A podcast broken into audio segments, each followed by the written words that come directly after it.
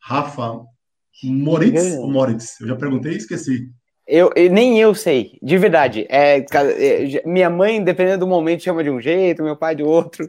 É, é, não sei mais então, qual Rafa, é. É Rafa Moritz e o Beto Parro, que é mais fácil. E aí, pessoal, beleza? Beleza. E aí, tudo bom? Tudo certo. Valeu, obrigado pela disponibilidade. E é, o Beto e o Rafa, então, são do Inconscientemente.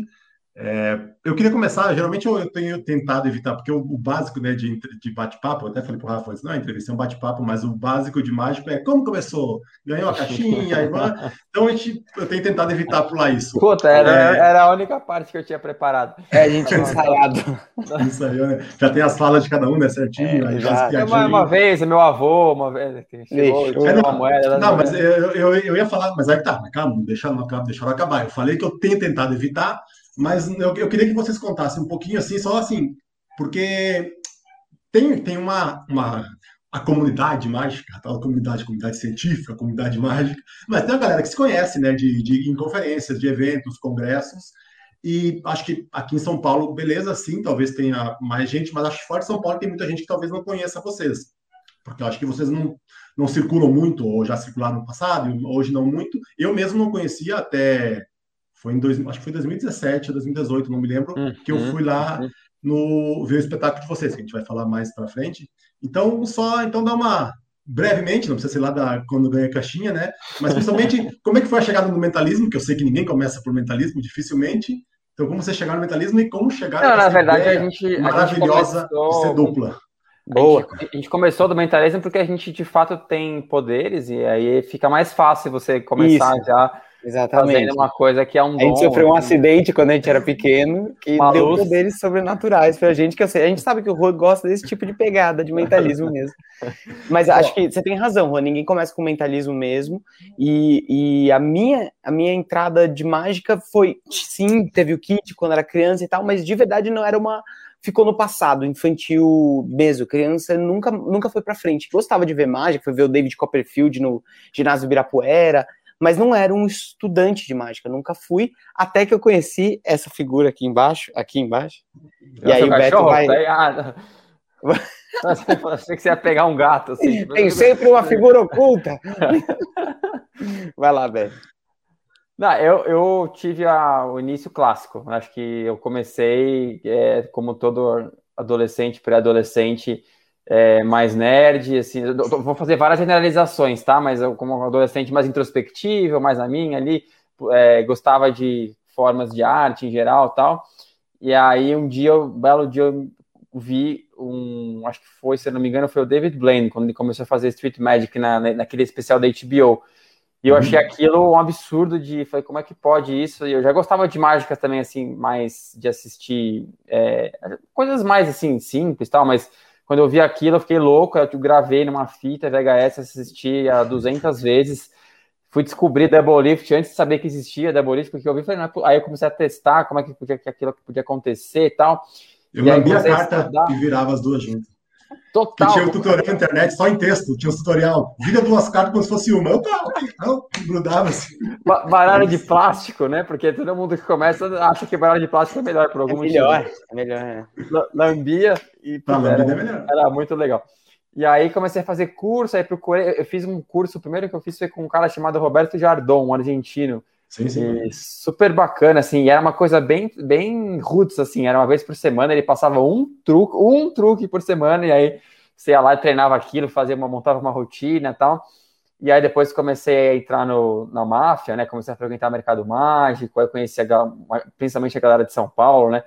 E, e aí fiquei um tempo participando bem ativamente, fui da IBM, inclusive, na época. Na época que, da, da meu, do meu grupo de IBM tinha eu, tinha o Baltresca, tinha o Maurício Torcelli, tinha o Hugo Zaragoza, o Gão, é, não é CBM no ah, caso. Não, não é. é. Quem mais que tinha? Acho que o Sage, uma época. Ah, enfim, uma galera das antigas. A gente já viu a, a, ligação do Rafa com, com, com o Mundo Mágico, assim, que é pegou, né? Quando o cara sabe, né? O IBM, pô, vai trabalhava no IBM antes da faculdade, que foda. Ai, ai. E é isso, aí, aí comecei a fazer close-up bastante, aí comecei a trabalhar com o Maurício e com o Ricardo fazendo bastante restaurante, né? A gente fazia. Ah, é? Tô, época, Maurício Porcelli e o Ricardo Madureira, né? Isso, isso. Exato, sim, fazia. Que eu falo até hoje, o Maurício é um, ainda é muito próximo da gente, ele também é psicólogo, então a gente troca muita ideia, ele é um consultor técnico nosso, assim, ele, é o cara, ele é o cara, uma, uma enciclopédia, assim, de. Ele é.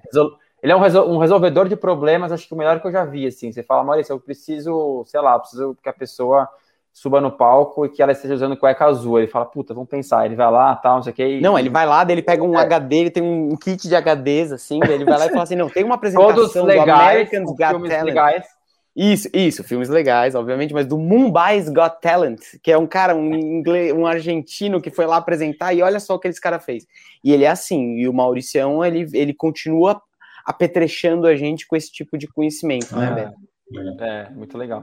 E a gente se cercou de pessoas muito legais também. Mas essa foi a entrada na mágica, assim. Aí daí pro mentalismo, eu acho que a entrada principal foi Darren Brown, né? Quando, enfim, comecei a assistir o cara e aí começou a fazer muito sentido com. A gente, eu e o Rafa, a gente costuma brincar que a gente é tipo uma versão muito tosca do Dan Brown 15 anos atrás.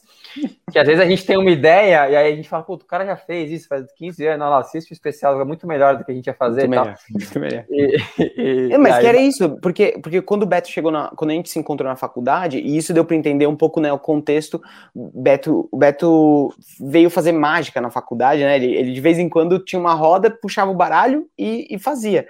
E eu um dia, né, a gente era amigo desde o começo, primeiro ano, estudava junto, e aí eu falei para ele, cara, sabe que eu sempre quis aprender a fazer mágica? E ao invés dele pegar e trair os conceitos e me ensinar alguma coisa, ele falou assim, meu, se, se você realmente quer isso, toma esse número de telefone, e era do Enio Finoc, e do, e, e, ou do Oscar, acho que era do Enio, o Beto me passou o telefone do Enio, e aí ele falou, cara, fala com esse cara, e aí eu liguei pro Enio, e ele falou, ó, oh, a gente vai começar um curso de, de, de para novos mágicos, Academia Brasileira e não sei o que, é, lecionado pelo Oscar, e o N ficava, tipo, no, fim, no fundo da sala, tipo, só olhando, né, e, e o Oscar dando toda a aula. E, e era aí eu comecei a fazer. E no final, o final do curso durou, era todo sábado também, é, não lembro quanto tempo que durou, foram alguns meses, assim. E ao final disso, eu e o Beto, a gente começou a pensar se a gente não podia fazer alguma coisa junto com mágica na Semana da Psicologia.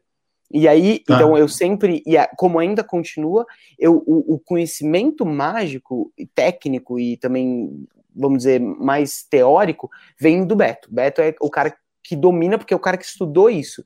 E eu tenho a noção básica de. Ele vai lá e pergunta pro, Maurício, na verdade, é o Maurício que sabe das coisas, é. Exatamente. E aí, a nossa ideia era bolar um texto que fosse legal para as pessoas assistirem, os nossos colegas, professores e tudo mais, na Semana da Psicologia. E aí é, a gente vamos, começou. Acho que, desculpa, só cortar pessoal, então é isso, situar o pessoal aí, né? Que vocês então estavam fazendo faculdade de psicologia nessa época, vocês é. são psicólogos hoje, né? Uhum. Então, e aí tem essa ligação, né? Do mentalismo, é, tem tudo, ainda mais influenciado pelo Darren Brown, né? Tem tudo tem um caminho muito natural escolher pelo mentalismo. Então foi isso, vocês contaram na faculdade já, então, o Beto fazendo, tu sabia que tu queria fazer, e aí, entendi agora. Então, é, e aí quando o Beto trouxe uma vez, ele trouxe um DVD é, gravado do Darren Brown. E era, acho que era o Sense, né, Beto, que era, você mandou. Acho que era, é. E ele falou assim, velho, não, eu não tenho ideia do que tá acontecendo aqui, assiste. E eu passei mal, assim, eu fiquei, eu, eu, eu não sei, eu não tenho, eu não tenho nenhuma explicação para o que o cara faz. E aí a gente ficou, meu, isso daqui é, é muito legal, porque o que pegou a gente, pelo menos, não, acho que pegou a gente, foi o texto, foi a entrega do cara para o público leigo que estava ali. Ele envolveu o público leigo não com a técnica dele, mas com o texto, com que, com que ele apresentou ali como história, como roteiro. E, e aí isso pegou a gente, porque eu e o Beto a gente queria fazer algo com roteiro, uma história contada, mas a gente não tem uma versão séria da gente, a gente não consegue. Então, eu e o Beto a gente sempre corria para comédia. Então, a gente fez algumas apresentações, a gente bolou um texto que era, era, um, era um comercial 011 1406 e que a gente vendia coisas que ninguém precisava e a gente fazia com os dos produtos truques de mágica. E então era, você tinha que selecionar um, um CD, só que você, você, não, não peça, não liga agora. Se você ligar nos próximos aqui, você ganha dois. Era um, CDs. um adivinhador de presente, né? Isso, era o presente era... adivinhator, né? Sei lá, alguma coisa que era meio pegando carona do fim Isso do foi antes planeta. Ou depois do Barbrama? Ah, Beto, foi, foi, antes, né? depois. Né? É, outro dia eu fiquei sabendo. Ah, eu fiquei sabendo por causa da postagem do Dia do Amigo. Eu acho que vocês participaram, né? Porque lá, quando eu tava no Sul, ainda chegava as notícias da Meca da Mágica, que era São Paulo. Então, tem um Cara... bar lá de mágica, tem um torneio de, de mágica. Não, a, gente tem 100% de aproveitamento, Rua, porque a gente participou do torneio da Barra Brama, que só teve uma, uma, uma, uma fase, uma etapa. E a gente e a ganhou. Gente, e a gente ganhou, claro, com o louvor. E a gente ia participar de um que eu nem lembro qual era. Um, era em Barueri em Barueri e a gente se perdeu. A gente chegou, tipo, muito ah, atrasado. Ah, eu vi dia noite teve vocês isso. Você é, me lembra. A gente atrasou, é isso aí. A gente atrasou muito. A gente falou, puta, cara, acho que não é a nossa fazer isso. E aí, quando a gente, e a gente, só que a gente tinha bolado esse texto que era divertido, e, mas você tem razão, o do Bar Brahma era diferente. Do Bar Brahma, o Beto uh, queria fazer não, uma rotina. Já era Oi. mentalismo, Bar Brahma? Não, não, não nada. era. Ah, tá. Era salãozão. É. E aí a gente tinha uma pegada que ia ser um show de calouros. E eu era o Silvio Santos. Pois e é, o Beto. Isso, e o Beto entrava e saía de cena com outro personagem vestido. E então eu falava, eu tinha que enrolar o tempo suficiente, os 30 segundos que ele tinha para mudar o vestimento, e cada calouro ia apresentar uma coisa. Então tinha o cara que era o, o gótico, e o gótico ia fazer uh, é, gilete, gilete. Isso. E aí depois saía e vinha um velhinho que fazia o guarda-chuva e era legal, porque a gente tinha trilha sonora, e quem ajudou muito a gente nessa época foi o Léo Tsuka. Ah, é verdade. Nossa, o Léo Que era o nosso técnico, era o cara que assistia os nossos ensaios, e, e, e, nessa eu tava fazendo ainda o curso. Então foi a primeira coisa que a gente fez foi o Bar Brahma. E aí a gente começou a pegar mais sério e fazer até o dia que a gente foi disputar o campeonato lá em Barueri e a gente nem entrou, porque a gente chegou no, na, no pé do palco e o Oscar falou: Meu, não, não dá, tipo, cara. Não dá, não dá, nem para defender vocês. Tipo, vocês atrasaram uma hora e meia, sabe? Uma coisa. Aí, não, tá bom. De se perder. Daí a gente é. falou: Não, não é pra gente mesmo e tal. E meio que morreu ali, né, Beto? A gente fazia uma coisa e outra pra galera da psicologia é. mesmo e só. E aí, muito, e, e nessas, o Beto e eu, a gente teve banda junto, a gente. E, e, sempre assuntos muito parecidos com interesses da psicologia. Então a gente foi mesmo, a gente enveredou para a área da psicologia, eu fui para educação infantil, o Beto trabalhando na parte de consultoria, é, algumas empresas e tal, mas sempre conectado, sempre falando, vamos fazer alguma coisa com arte junto. E a mágica era um plano, mas assim, não concretizado. E aí em 2016, se eu não me engano, começo de 2016, o Beto falou: Meu, é agora, vamos fazer? Até o fim do ano a gente tem que apresentar num lugar. E para garantir. É, e aí para garantir, o Beto foi lá e falou: Ó, a gente deu a entrada no. Eram quatro noites no Teatro Augusta, alugamos o teatro. O teatro não, né? A sala experimental do Teatro Augusta, que era tipo o porão do Teatro Augusta, 50 pessoas. Uhum. E a gente alugou. Então falou assim: ó, agora com show ou sem show, a gente vai ter que. A gente pagou, então a gente tem que fazer. E a gente passou um ano meio que bolando esse show, essa, esse, esse texto, e aí sim, puramente mentalismo, baseado nas ideias do Darren Brown, conversar sobre comportamento humano, apresentando coisas impossíveis, e aí veio o mentalismo. E aí chamava Mistérios da Mente na época. Claro, clássico nome de show de mentalismo. Misteriosamente, exatamente, misteriosamente. Exatamente. magicamente. Pois é. Pois é. Magicamente. Não, é, tem parece... magicamente, né? Deve ter cinco de cada um desses que eu falei. é, Até então, que eu já, é... Tá querendo acabar com a nossa marca. Não, não, inconscientemente é, ele não falou. É, não falei. Ah, ufa, ufa. É, e aí o que aconteceu, para você ter uma ideia, Juan, na primeira noite, quando a gente tinha então um show feito, a gente falou, gente, a gente tem quatro noites. Quantos parentes você tem? Quantos parentes eu tenho? Convida o pessoal da Psico. E só que aí nessas, a gente, a gente não sabia como funcionava, borderou de teatro, bilheteria. Produção. A gente ficou feliz. A gente não fazia ideia, a gente fez a gente. E no dia da estreia, a Karina, esposa do Beto, e a Júlia, minha esposa, olharam, estavam com a gente, foi comer um hambúrguer antes e falaram: ah, vai aparecer tio, tia, não sei o quê. E de repente, a gente começou a checar as pessoas que vinham na bilheteria e, e tinha mais tinha mais ingresso vendido do que tinha lugar. Porque a gente tinha liberado numa plataforma que chamava Sample Online, era isso, Beto? Eu não lembro. É, e aí a Sample Online não dava baixa automática dos, dos tickets da bilheteria. A gente tinha que acompanhar é, a produção e ir dando baixa. Então passou, a gente, uma hora antes de estrear, a gente passou ligando para tio e tia, avó. Não, não vem, vem, não vem, não vem. A gente dá a próxima vez. Comprou um monte de bombom, caixa para depois e cartão para distribuir para as pessoas que não vieram e salvaram a gente. Então a gente teve uma estreia com o pessoal que era desconhecido. público mesmo, da rua, que passava na frente do teatro. E a grande sacada foi que uma das primeiras pessoas que entrou nessa primeira noite é um colunista da Folha, que o filho dele gostava de mentalismo pra caramba, e viu a chamada, sei lá onde, né, Beto? Nem, nem faço ideia quando é que ele viu. E o cara tava lá. E na semana, nessa semana, ele foi tipo na sexta-feira, na quarta-feira saiu a coluna dele metendo pau num filme que ele odiou. E ele falou assim: Mas vocês querem ver um negócio legal pra caramba? Mistérios da Mente no Teatro Augusto e tal. Eu comecei a receber telefonema na quarta-feira: Ó, meu, vocês saíram no jornal. E dali, às quatro noites, a gente vendeu tudo. E aí, na quinta noite, a gente fez uma noite extra, duas, sei Não, lá. Não, foram três, a gente fez depois mais três. Sete, é, é verdade, foram no total é. sete noites com tudo vendido. Caramba. E a gente falou, pô, legal, porque aí começou boca a boca, vai assistir, não sei o quê. E aí a gente falou, pô, talvez tenha um caminho aí. Tá, antes, depois, eh, depois eu quero falar mais, aprofundar mais, porque quando vocês foram virando lado e tudo. Mas então, aí voltando. Então, vocês estão lá fazendo psicologia, estudando ainda, né, na, na época, né? não estava formado ainda, estamos estudando ainda, né? É, a gente está. É. Tá. E aí, fala um pouco para o pessoal que não conhece, que não viu o show de vocês, que deveria ter visto, porque teve a opção em São Paulo, e depois, agora, durante a pandemia, ano passado, ficou vários, várias sessões abertas, né? É. Mas em qual é, qual é a, a quando você se apresenta, né, pessoal, qual, qual, é a pegada de vocês? Não é só, não é uma coincidência vocês serem psicólogos. Tem a ver a apresentação é. de você, né? Como é que é o. Explica para quem nunca viu o que é o show boa, de vocês, qual é a conexão com a psicologia? Boa pergunta. Boa. E só, uma, só um parênteses, você falou, a gente, a gente falou que estava estudando, mas quando começou misteriosamente, a gente estava formado já e cada um tô trabalhando na sua área já fazia um tempo. Ah, é, né? 2016. 2016, a gente se formou em 2007. É. Então Isso. dava 10 anos quase. Ah, tá. Ah, não, é. Então o Rafa falou que estava na consultoria e, é. e o Rafa. Exato. Na época do, do, da mágica de salão, a gente estava for, se formando ainda. Sim, depois, sim. Um, daí foi e, bastante tempo. E acho depois. que isso dá o tom do, da sua pergunta, porque a gente, quando montou o Inconscientemente, assim como o princípio é o mesmo, né, da Misteriosamente do Inconscientemente, a gente tinha, primeiro, uma ideia de falar da psicologia, comunicar a psicologia para público leigo de uma forma mais lúdica e mais interessante, que as pessoas se engajassem com aquilo e vissem o quanto é interessante a gente, curioso e, importante a gente pensar sobre a gente mesmo. Então tinha uma, uma questão da gente trazer conceitos reais, a gente falar de autores reais, a gente brincar com, é, enfim, é, experimentos reais né, da, da psicologia, trazendo para o cenário ali do setting do artístico.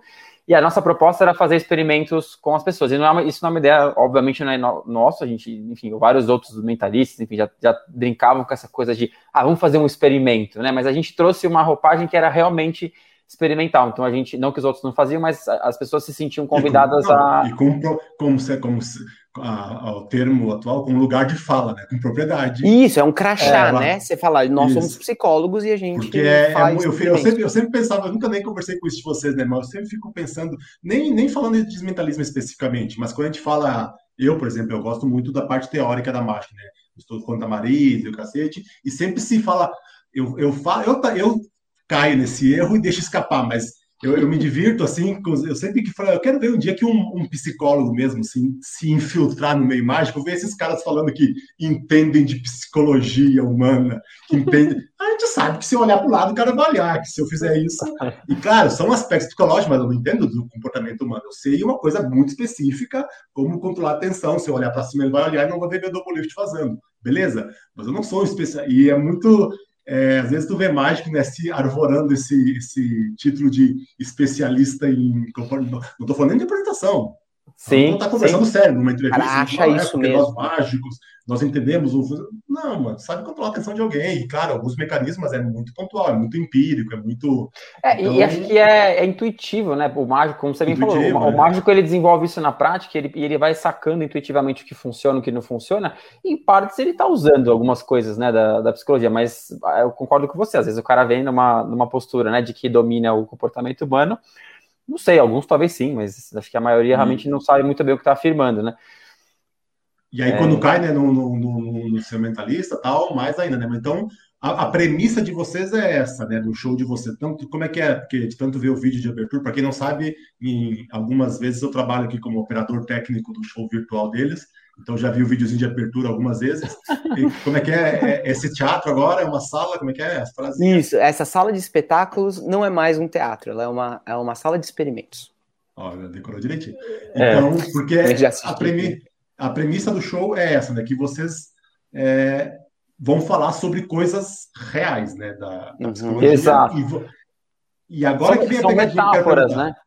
Isso. Que vocês aí vocês usam a mágica para ilustrar aquilo, né? E aí agora que eu venho a, a, a questão, a nossa conversinha polêmicas, os mamilos. Antes, é, lá, desculpa, deixa eu pedir desculpa, Rafa, que hoje eu vim de Tim Beto, tá aqui, então. É. Eu, e, eu não quero, assim, plantar discórdia, é, mas eu é, acho. É Black, que, é Black Art. Eu acho que o cachê, o cachê do Rafa devia ser maior com essa escolha de figurino, porque tem alvejante, ombro duplação para manter o figurino. Não, e quando eu tomei né? uma grampeada aqui na, no braço lá no palco, que estragou um monte de roupa, cara, porque fica marcada a, a graxa do grampo. O Beto tem a mesma eu... camiseta não passa. É verdade, o cachê tinha que ser maior, é, bem lembrado. Conversa depois isso aí. É, então, agora vamos misturar um pouco os assuntos, porque é, entrando com aquela brincadeira que o Rafa falou no começo ali antes, né? Todo mundo já ouviram, todo mundo que está nos ouvindo aqui. Eu até fiz uma postagem, no, uma enquete hoje, no, no Stories ali do Instagram, né? Perguntando. É muito comum a gente ouvir falar, né? Mentalistas, colegas mágicos e tal, é, que o poder do mentalismo reside nisso, né? Na, por as pessoas achando a possibilidade de ser real, por ser, por as pessoas ficarem naquela dúvida se é real ou não, isso que, que dá o um impacto. É, e por isso, muitas vezes, os mentalistas se afastam né, da, da palavra mágica em público. Né? Então, estão no meio mágico, é, vão lá na conferência aprender no meio mágico, mas depois, quando sai fora, é, não sou mágico. Mas, é, fala aí um pouquinho sobre isso, como é que vocês veem isso, é, como é que é a postura de vocês perante o público Olha, não vou te dizer que não é, não, ela não foi uma postura óbvia desde o começo para a gente. A gente tinha essa ideia de que a mágica em si era uma ferramenta poderosa para falar sobre atenção e sobre percepção humana e sobre como as pessoas precisam uh, readequar os padrões de mundo dela a partir do impossível, a partir daquilo que, que, não, que, que você precisa. É isso mesmo, você precisa remodelar seu, seus modelos de mundo para poder entender o que aconteceu.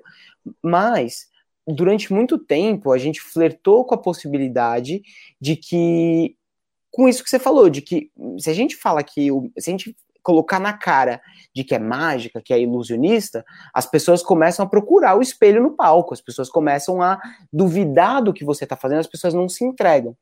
E não foi de cara que a gente falava, não, nós somos mágicos, né? A gente começa o, o, ainda hoje, a gente começa falando, a gente é psicólogo e mentalista. Ou seja, a gente abre o jogo, mas o mentalismo não é uma coisa exatamente conhecida pelo público leigo como uma área da, né, uma subcategoria da mágica. E aí a gente começou a, a brincar qual é a melhor fórmula para você uh, não perder o público de cara com essa ideia do ah, não, então é tudo truque e que muitas pessoas pedem, muitas pessoas antagonizam o mágico, né? Você tá no palco, a pessoa começa a falar, a pessoa se sente tapeada, a pessoa se sente estúpida quando ela cai no truque, né? Uhum. Então, qual é que é a melhor mistura dessas coisas? E a gente chegou, porque a gente queria trabalhar com divulgação científica, a gente chegou nessa razão, uh, razão, quero dizer, né, nessa, nessa, nessa melhor mistura das coisas, afirmando de cara que o que a gente faz não é real, que o que a gente faz são truques psicológicos e que são truques baseados numa sub subcategoria da mágica chamada mentalismo. E... Pois é, porque eu até. Desculpa. É... Fala, fala. Não, eu só, eu só ia dizer que é, é interessante isso que a gente foi construindo, mesmo porque a gente costuma brincar assim, é que nem você, você senta, entra no cinema para assistir o, o, Jurassic Park, né? Quando você é adolescente, lá, e aí a primeira mensagem que aparece é esses dinossauros não são reais, né? Esse filme foi construído a partir de, de dinossauros robotizados e efeitos especiais. Fala, hum, ok, mas é, o cara quer entrar na fantasia do, de que aquilo é real, então tem uma experiência artística que também é importante. Então, como é que você mantém um compromisso ético? Ainda mais nós, por sermos de fato psicólogos, a gente tem esse peso, muito embora a gente ache que não é um peso que todo mundo precisaria ter, porque em última instância a gente poderia falar que a gente está no palco, dentro de um teatro. Se a gente chegar lá é, e falar, isso. a gente é neurocientista, meu, a gente é neurocientista, foda-se. O Otônio Fagundes entra lá e fala que ele é cirurgião plástico, ele é cirurgião plástico.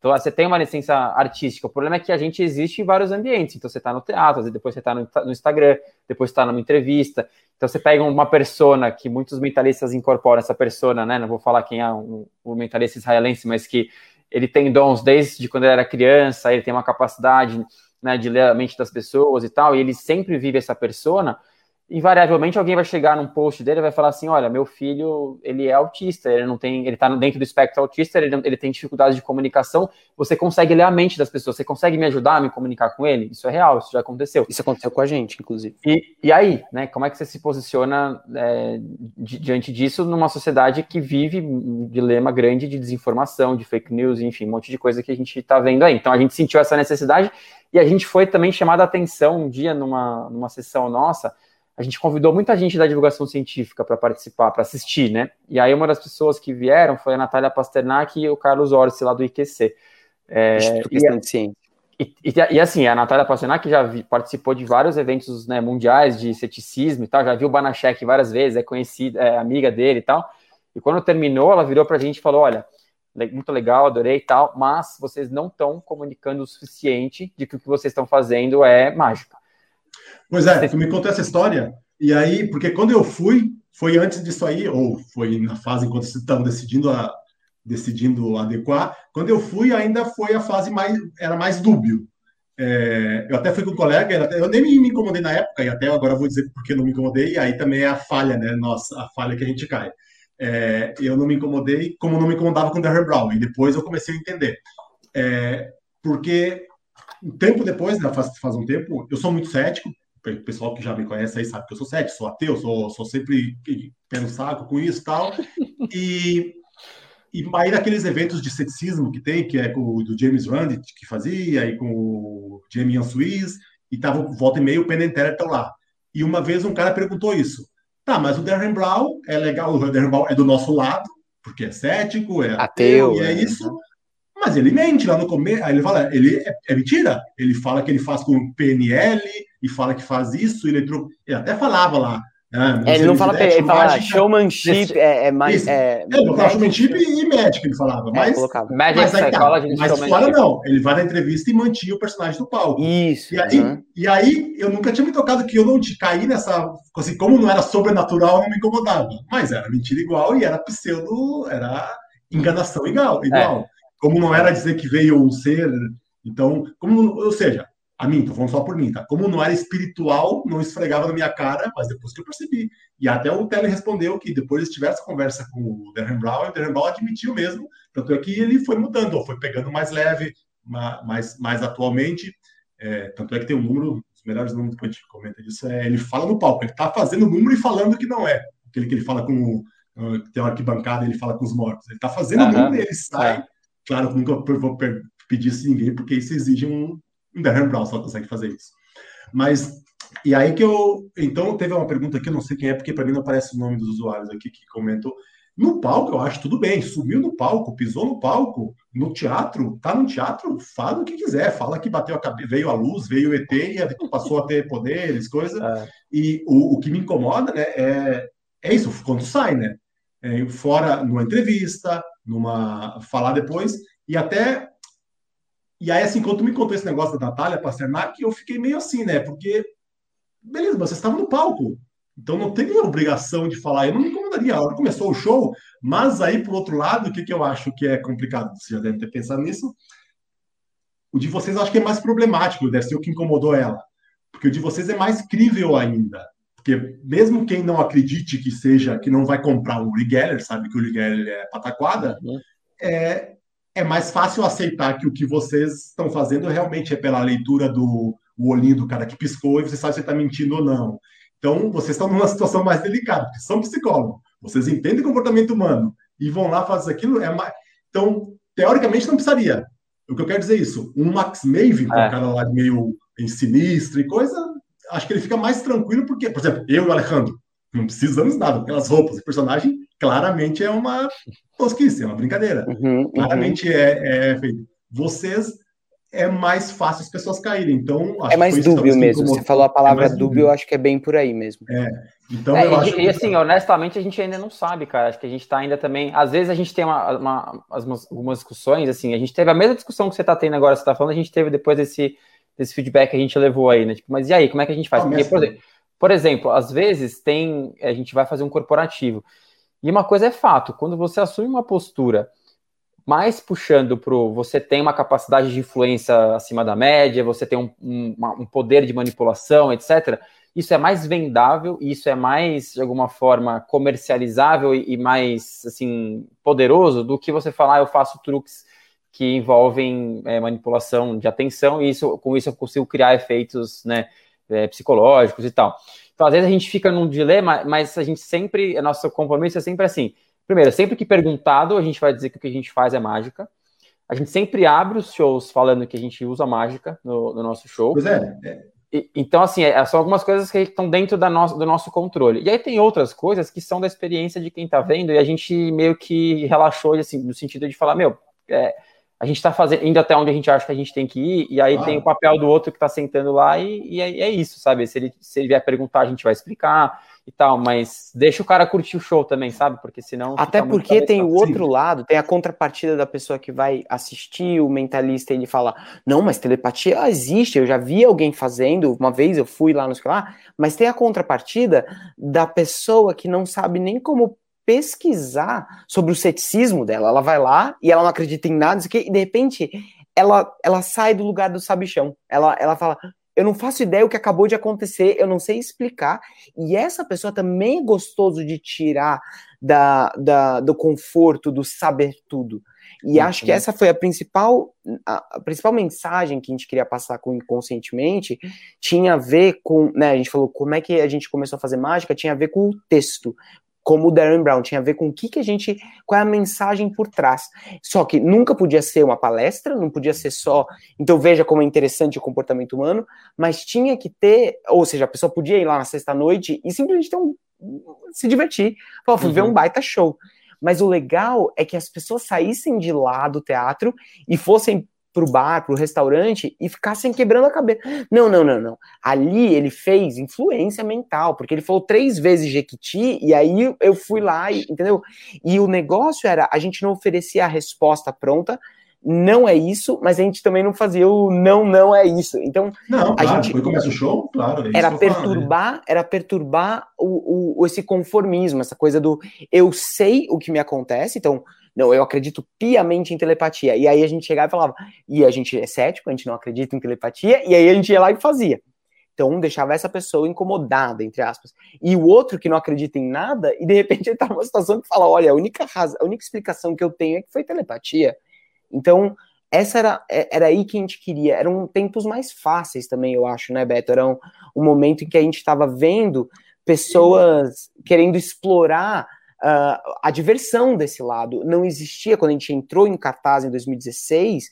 Tava, eh, tinha, sim, a polarização política e tudo mais, mas a gente podia ainda brincar com isso.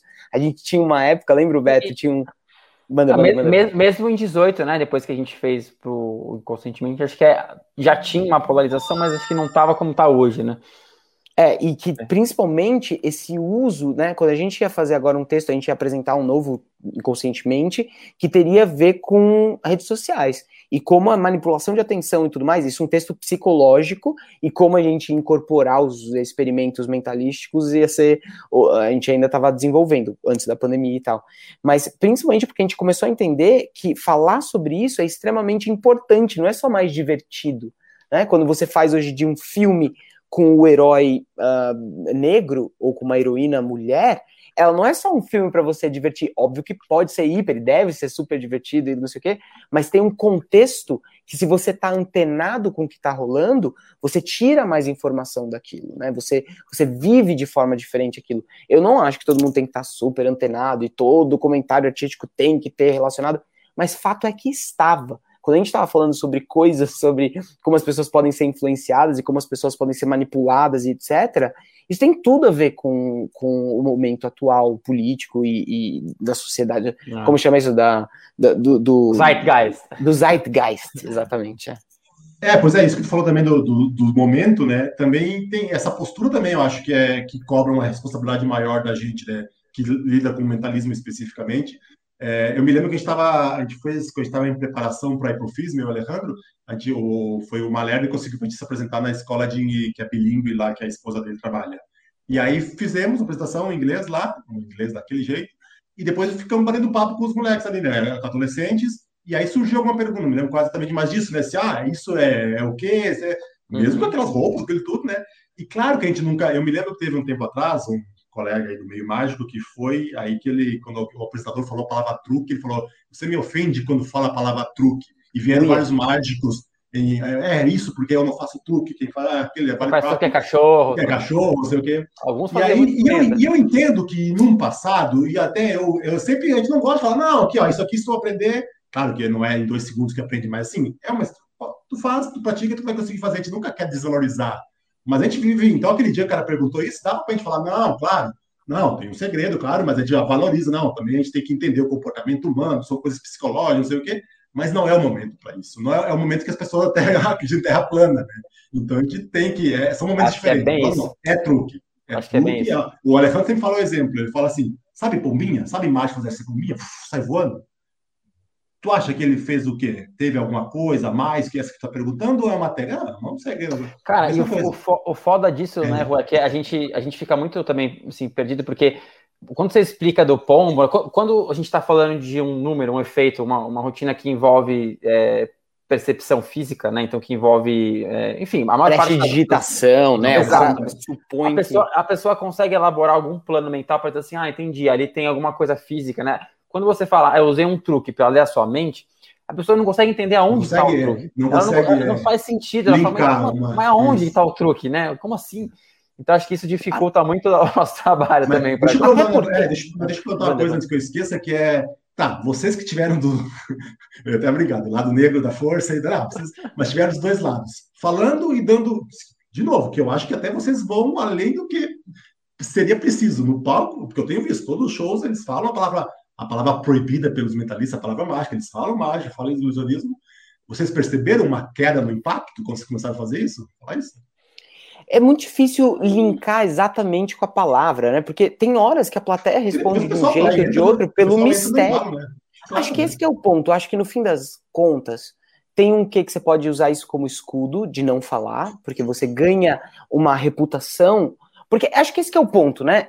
Se a cartomante vai lá e fala alguma coisa minimamente acertada, ela tem um semi-hit sobre o que ela falou, você que está partindo do pressuposto que ela está em contato, que ele está em contato com o sobrenatural, com aquilo que não se explica, não sei o que lá. É, você percebeu, né? não, você não fala, ele falou na cartomante, ela derrubou meu ar-condicionado. Peraí que eu tô, eu tô sentindo aqui como é que eu vou responder.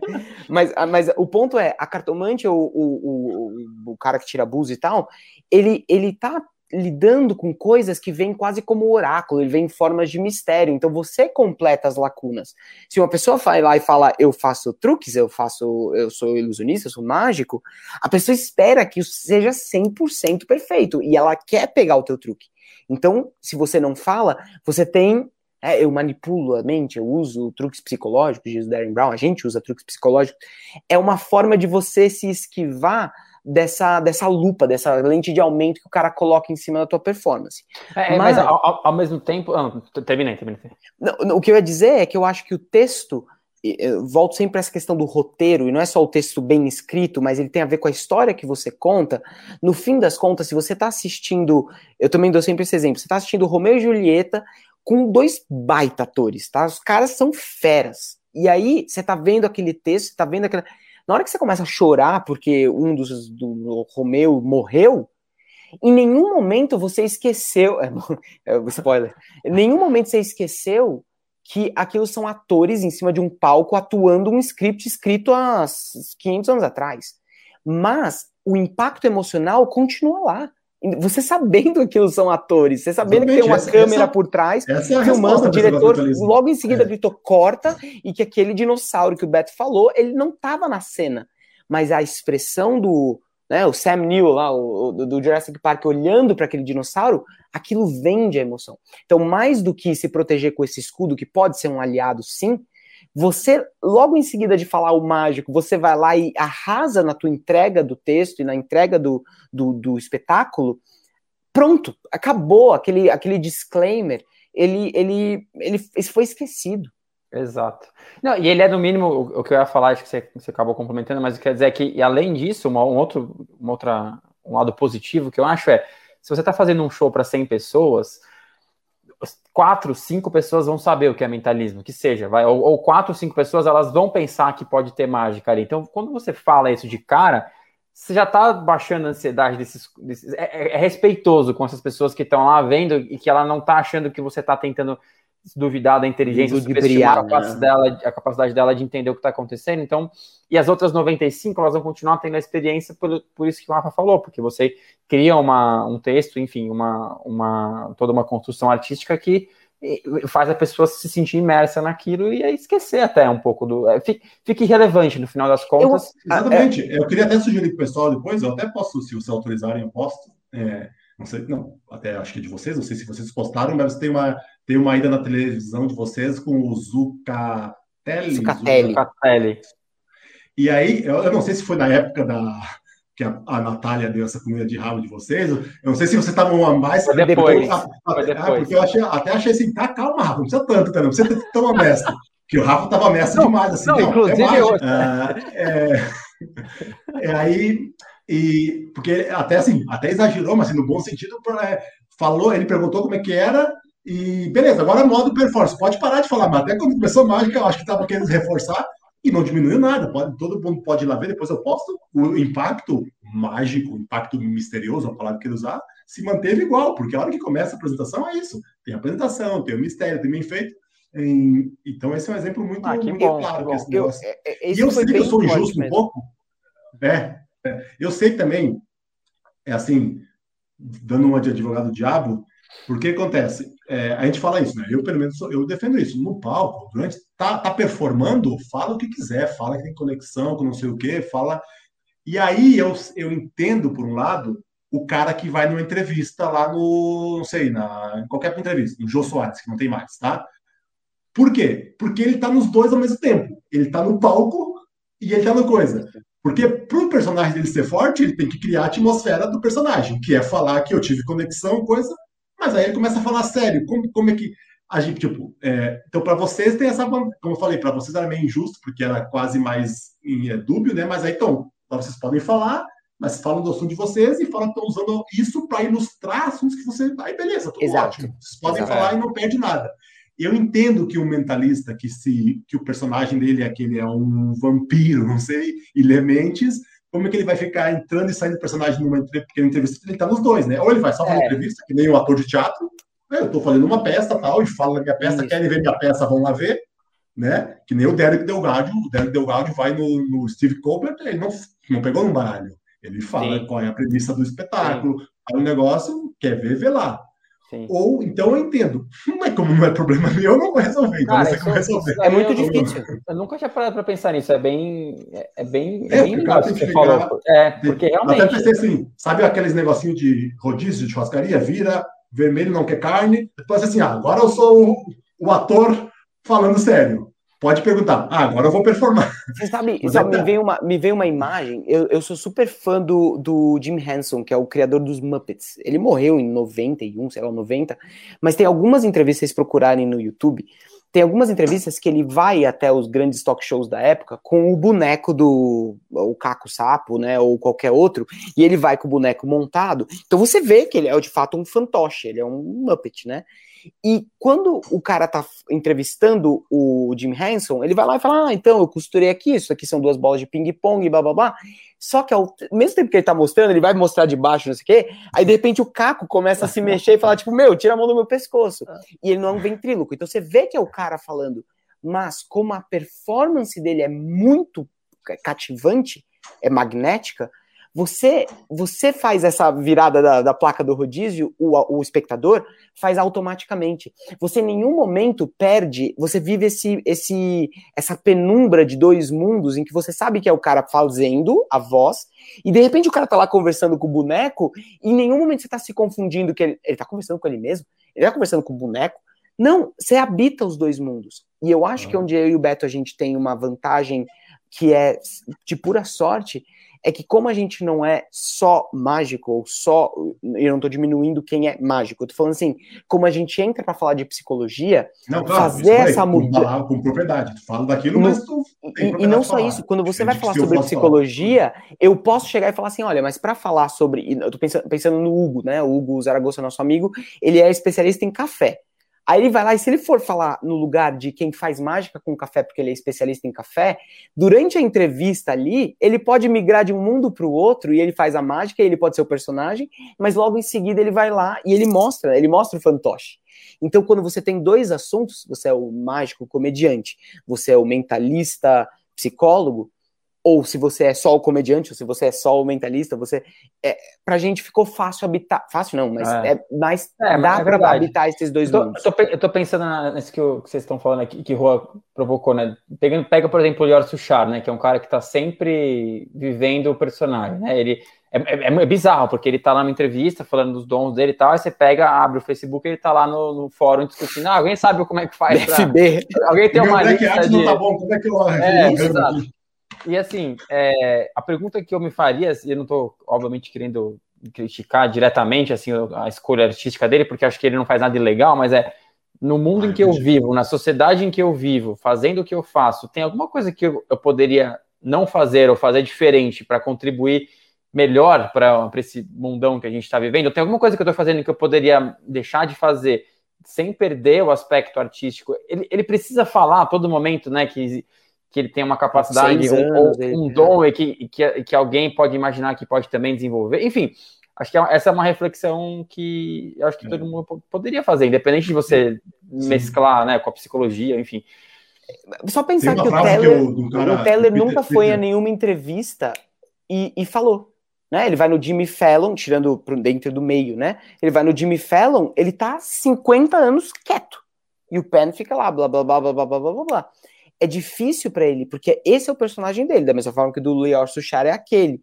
A gente, Beto e eu, trabalhamos assim, né? A gente fala, a gente é psicólogo, a gente é mentalista e psicólogo, a gente não é ator.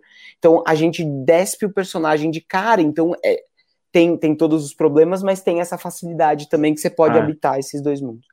É, eu, sim, eu, eu, eu, critico. Eu acho que ele, tipo, na última. Eu comentei com vocês, acho que quando no Larry King, lá atrás, muito tempo, ele foi, ele pegava o Larry Shushar, dava naquele dúbio que não ia nem para um lado nem para o outro, aceitável. Mas acho que, tipo, a última vez que veio, na, quando, antes da pandemia, né, na Ana Maria Braga, eu acho que foi, assim, criminoso, não porque não está tipificado, coisa, mas totalmente é. falta de falando. Não, é, existem, ah, existem, o que ele falava, existem mentais, existem imagens, ela perguntou uma coisa, ela perguntou, aquilo que falou, até pode ser, só esse o limite. Não, não vou falar também, mas se alguém me perguntar, é, exato, é tipo exato. o projeto Alfa lá, que era a regra do Isso, projeto Alfa, né? se alguém perguntar, se alguém perguntar, eles nunca perguntaram, então podia ser esse o limite.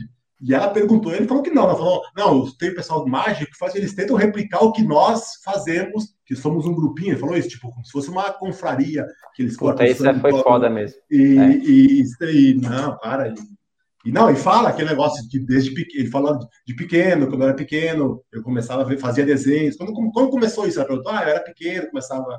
Que, eu era pequeno, começava a fazer pique, é isso? é, então é. é mas é difícil é. isso mesmo, porque ao mesmo tempo que a gente critica, a gente fala, no, no fim das contas, é, são formas de trabalhar que trazem o sucesso para a pessoa e a pessoa, de fato. É, acho que a tua pergunta mais importante é: isso fez diferença na nossa, na, no nosso sucesso, na, no, no, no, impacto que a gente tem, né, não é no sucesso, sucesso fama, mas no impacto que a gente tem na plateia que está ali na nossa frente? Acho que não. Acho que algumas pessoas podem se, depois, né? se, desmotivar se a gente não fala, inclusive. Então, no fim é, das contas, então, a gente está. Falando de sucesso? Não, falando disso, a gente, eu, eu, eu, cortei antes lá no começo a propósito, né? É, a parte do, do, do, momento que vocês estavam lá no, no espaço da Augusta lá. Hum. Pra, eu conheci vocês, já foi até uma postagem do, do Zancopé, por sinal. Eu vi ah, o Zancopé colocando no Facebook. E aí peguei, falei, foi, convidei o Messi e fomos lá na época. Acho que foi 2017, porque depois disso que o Messi fez contato com o Vida Lata, tanto é que depois a gente fez lá para arrecadar grana, para ir tudo, então foi deve sido um ano antes. É, ah. Eu queria falar um pouco disso com vocês, porque até teve, até o gente falou na última live que eu fiz com o Henri, até trouxe esse assunto que antes da pandemia aí estava num momento assim de um ele é muito muito otimista de um boom assim de mágica no teatro, mas era uma coisa vai ali, ficam duas semanas, faz e muito esporádico, assim, era vendo separadamente. O Messi que estava aí, não sei se está ainda, é um cara que ficou fazendo show para público muito tempo, um dos poucos, não é uma coisa que a gente costuma fazer, né? O, o, o mágico no Brasil é muito voltado a eventos, né? Seja evento ah. infantil, social, ou seja evento corporativo. A gente não tem essa característica de levar mágica para o público. E por mágica eu falo mentalismo, que é uma categoria da mágica. Uhum. É, então, e vocês fizeram isso, né? Então, fala como é que foi assim. Eu queria que vocês que, que puderem falar, ou se claro. também entregar o jogo. Não, como pode que foi esse negócio tudo, de levar? É. Porque o, porque o Vira da Lata depois é um lugar, quantos lugares? 250 lugares? É, acho que no, se, se você somar os de cima são 300 lugares. Então fale aí, fale como é que foi a entrada e como que foi isso, levar público, como é que foi a aproximação de vocês com o pessoal de que vocês depois foram com, tem um produtor, quem é o produtor depois descobriu tá. vocês, a galera lá, tá os, os, depoimentos de famosos que tem lá de vocês, comediantes, convidaram, vocês chamaram os caras, dá, dá uma, faz um crash course em Boa, muito bom. Produção de teatro aí. Vai lá, Beto. A, a, gente, a gente fez essa experiência lá no Augusta totalmente caseira, totalmente. Então a gente saiu de lá com vários aprendizados e aí a gente falou, cara, vamos fazer, vamos dar um upgrade. Agora a gente viu que tem público, rolou, fez, criamos conexão com a plateia e tal. Vamos fazer um upgrade na, no espetáculo. Aí a gente remodelou tudo, a gente recriou né, roteiro, a gente inseriu vídeo no início, vídeo no final, é, mexemos em cenário, a gente deu um upgrade de, produção mesmo, tudo a gente mesmo, assim, foi bem um trabalho bem artesanal. Isso eu acho uma coisa muito bonita do trabalho do mágico. Assim, a gente é muito. A gente tem essa visão, não, a gente digo o mágico, né? Tem essa visão artística, tem a coisa do, da, da habilidade de manual, de você ir lá e construir o seu aparelho, de você planejar, projetar de você pensar nos ângulos, então a gente tem uma coisa muito completa, assim, o mágico ele é um, um grande solucionador de problemas. O problema é que a gente fica nisso, né, quando aí a gente quer fazer a luz, quer escolher a música, o problema é que a gente é. fica e não delega é. para os outros. Né? Exato, é, daí tem, tem um limite. Tem aí um aprendizado gente... que a gente chegou aí também, é. Exato, a gente percebeu que a gente precisava de um preparo de palco, então a gente foi buscar alguns cursos, algumas formações, então a gente fez com uma preparadora de duas preparadoras de palco durante um tempo, depois a gente fez com outra para treinar a voz, posicionamento ah, e é? tal. Nossa, a primeira dica, então vamos falar outras coisas, viu? e, e, a gente não é do teatro. Eu e o Rafa, a gente nunca faria uma formação Wolf Maia de teatro. A gente nunca faria. Virar não, é, não. Ah, a gente nunca, nunca faria isso. Então a gente foi tentar. Não, mas isso, que, mas isso é importante. É. E é, eu já queria, eu já quis pegar até já falei com um cara aqui, então dá um spoiler, vamos ver se daqui a pouco acontece. Eu queria pegar caras que são, e tem, cara, tem o Maico, tem o Ezio Magalhães, que ele é super cara fora do teatro, de palhaçaria, mas ele gosta de mágica. Eu queria pegar um desses caras que trouxesse e traz assim, traz as coisinhas que a gente precisa. Sim, prática, sabe? Isso, não quero ver a sementinha e crescer e. e é isso, é isso. Ela, e elas legal, claro. Mas eu queria esses pontos. Se vocês forem estar, preciso disso, né? Preciso saber me. Isso. Elas assistiram, a gente fez em momentos diferentes, né? A primeira delas assistiu, nosso show falou: ó, vocês precisam disso, daquilo, daquilo outro, porque o personagem de vocês é vocês melhorado. Então a gente precisa trabalhar esse melhorado, o que, que é. Então aí ela trabalhou com a gente, essa foi ajustando algumas coisas. A gente aí foi buscar um teatro maior, então foi aí que a gente foi buscar lá o Virada Lata e foi totalmente a gente, assim, batemos na porta. Era o André que cuidava lá na época, ainda é, na verdade. André, é. A gente tem esse projeto aqui, cara. E aí ele. Ele, ele perguntou: tem fogo? Vocês vão, vocês vão tacar fogo em alguma coisa? Ele falou: não. Ele falou: ah, então eu vou conversar com a curadora e a gente vê o que faz. E aí ele abriu pra gente a casa, novamente, né? É que agora depois, é, o Juan falou, né? Depois que a gente ficou um ano e meio em cartaz, toda semana. Ou não, um com, com, com, com, buracos não, de, de, de, de, um mês, né? De, de férias, assim. férias assim. e tal.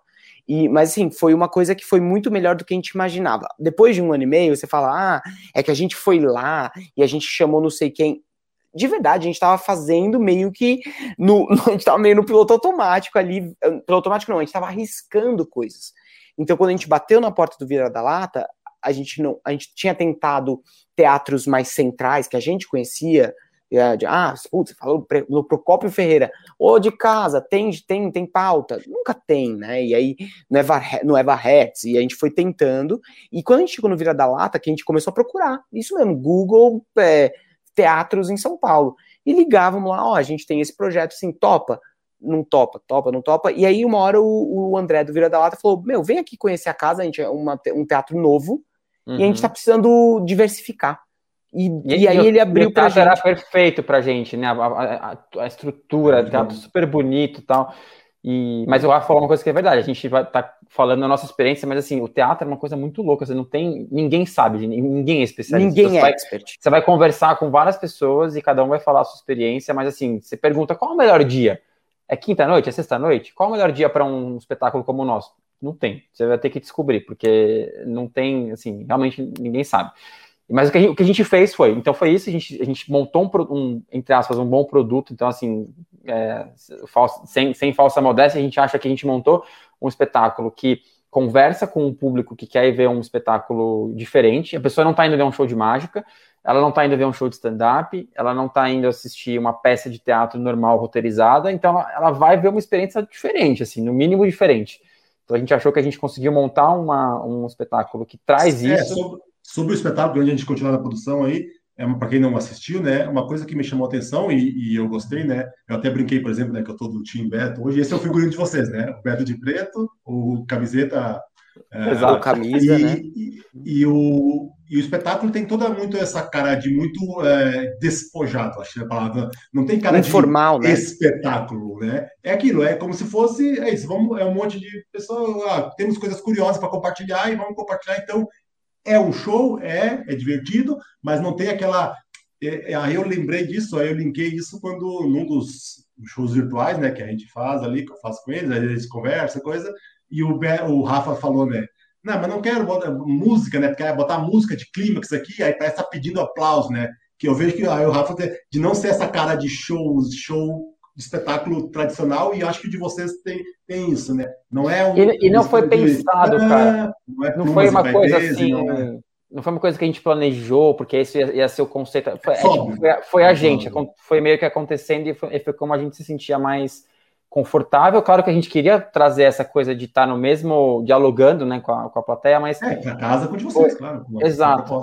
E, Exato. e, acho que é uma, é, uma, é uma proposta mais socrática. Assim, se, se você se conhecer, se você souber quais são os seus pontos fortes. Quem é você? Não é nem pontos fortes, pontos fracos. É, é, assim, quem é você? O Beto e eu somos dois, dois caras com cara meio de moleque, então a gente podia, a gente, uma das coisas que inclusive foi o Baltresca que falou pra gente, né, Beto? O Baltresca veio e falou assim: velho, põe interno, fica alinhado. Vocês têm cara de moleque, a galera perde uh, uh, confiança em vocês. Vocês têm que chegar lá e o palco é de vocês.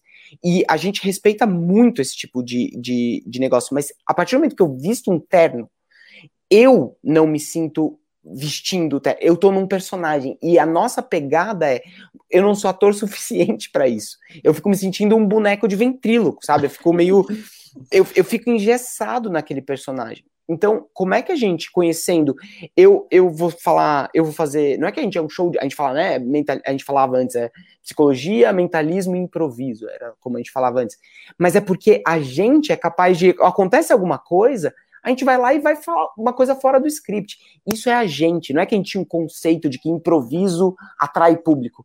Não, a gente trabalha com o que a gente tem. É, isso é outro, então, outro ponto que eu reparei em vocês, né? Que eu vejo, eu fico puto quando eu vejo isso, né? Que os caras que é a, é a, é a palavra mágica, né? A, a, de estar presente, estar presente ali no, no, Tu vê, cara, às vezes que tu, o cara entra no automático, é um robô, né? E vai, o cara pode acontecer alguma coisa. E, claro, como de vocês tem a pegada de humor, sempre facilita aí o humor. Mas não é o que eu, conversando com o Eric Chartiot, as pessoas não vão ignorar. Não, se, se tu ouviu alguém falando no comentário, se tu ouviu uma porta que bateu, alguém dá uma risada mais alta, todo mundo ouviu.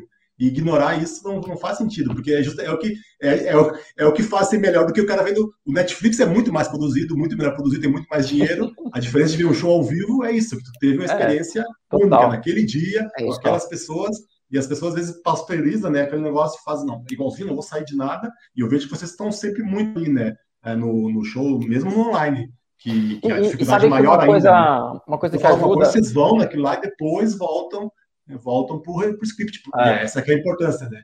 Do, de ter script, é, às vezes falam assim, ah, não quero ter script porque senão fica engessado. É o contrário, é que tu sabe que tu pode sair e que tu tem para onde voltar a qualquer momento. Total, é isso aí. Total. É, concordo. A gente fez também, uma coisa que você mencionou isso, né? O, a gente fez aquela formação do Márcio Balas de improviso.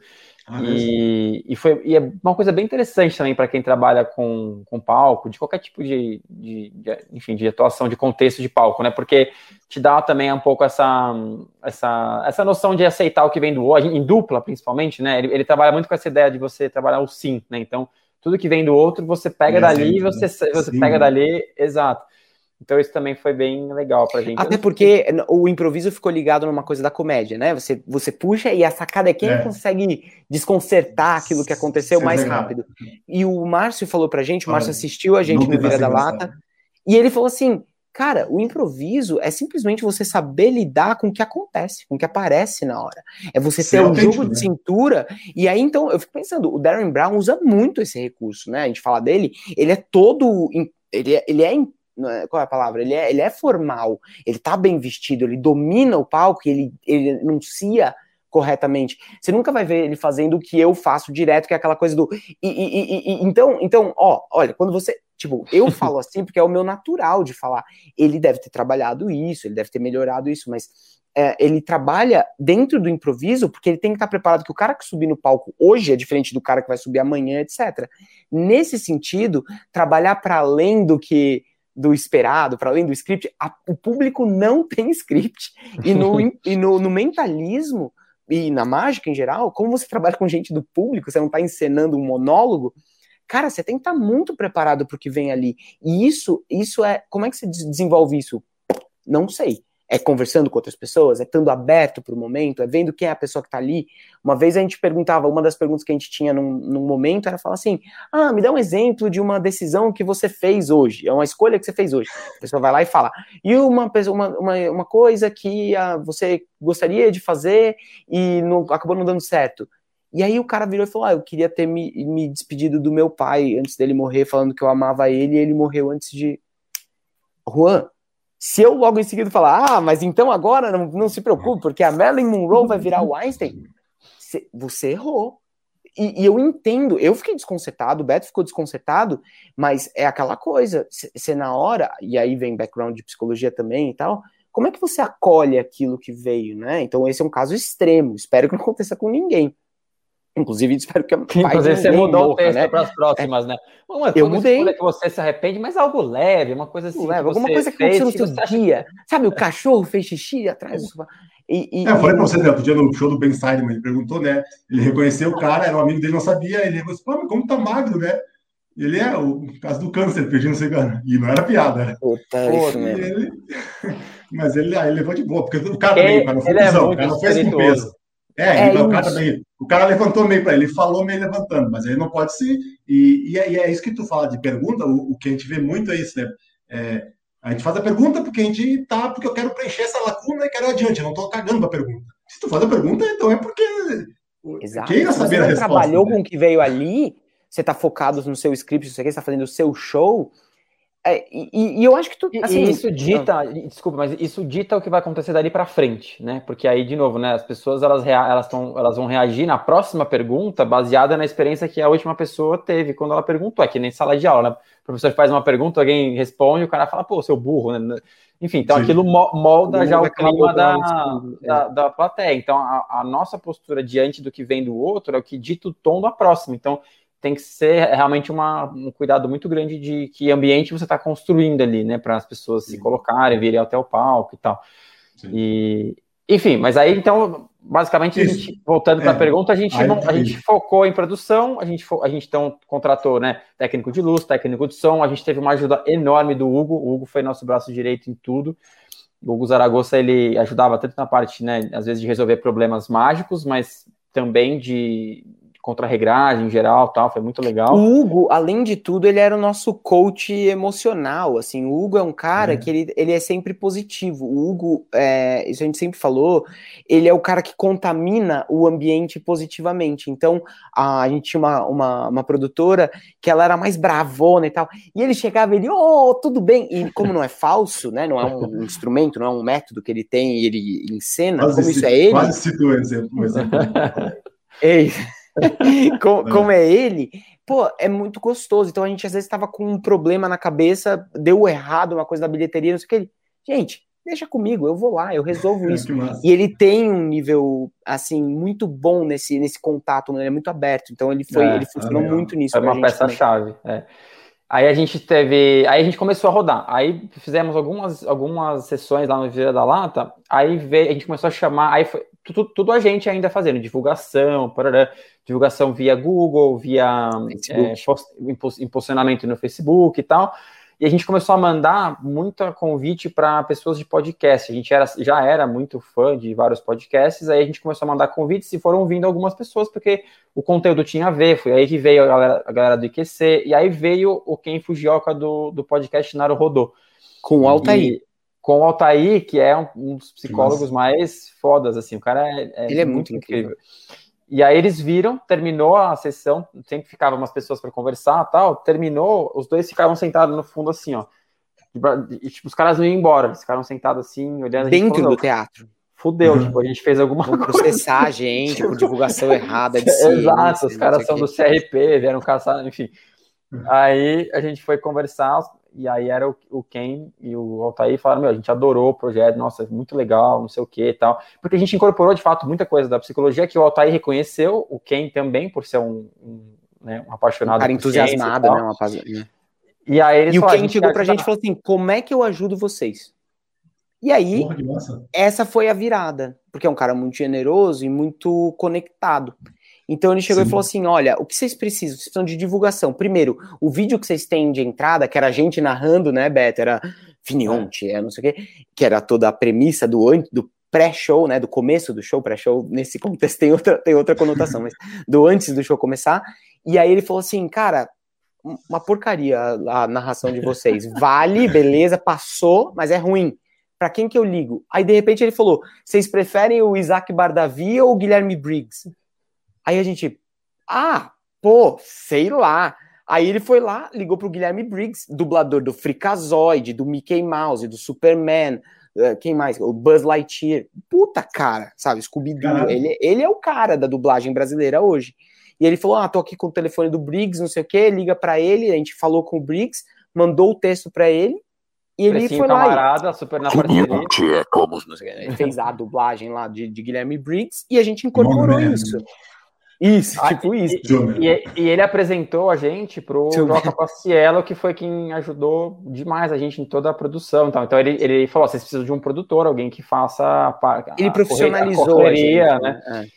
E aí ele apresentou a gente pro Joca, que hoje é, é um produto, na verdade, ele, ele é mais um diretor comercial nosso para os temas. Mas é, na época que eu, eu acabei tendo leve contato. Esse dia eu até estava ouvindo uma entrevista com ele, mas na época ele chegou a ser a parte de produção, porque ele falou, ele deu uma afastada, né, para dar uma. Ele começou. Poder viver ele... deu uma afastada da produção. Chegou a fazer produção Isso. vocês, então. Ele entrou na, forte na produção, aí ele começou a, a ser muito demandado de outros projetos, tudo ele botou uma pessoa lá para produzir, assim, a parte mais operacional, e aí ele ficou mais como um, um mentor. Um conselheiro, né? Mas aí, mas aí a divulgação, tudo, vocês tocaram ou aí veio ajuda, teve ajuda deles, a parte de divulgação? Essa foi a, a, maior ajuda que o Joca deu, que eu acho que é bem, é, é, bem estranha, parece, parece dica de zen budista, assim. Ele chegou e falou assim, a melhor coisa que eu faço por vocês é deixar vocês fazerem por vocês. Ele falou: nenhum projeto dá certo quando vocês não estão envolvidos. É, é meio isso, né? É, você só vai se achar quando você lembrar você de se perder. De é, daí você fala: valeu, mestre dos magos, e ele desaparece na tua frente.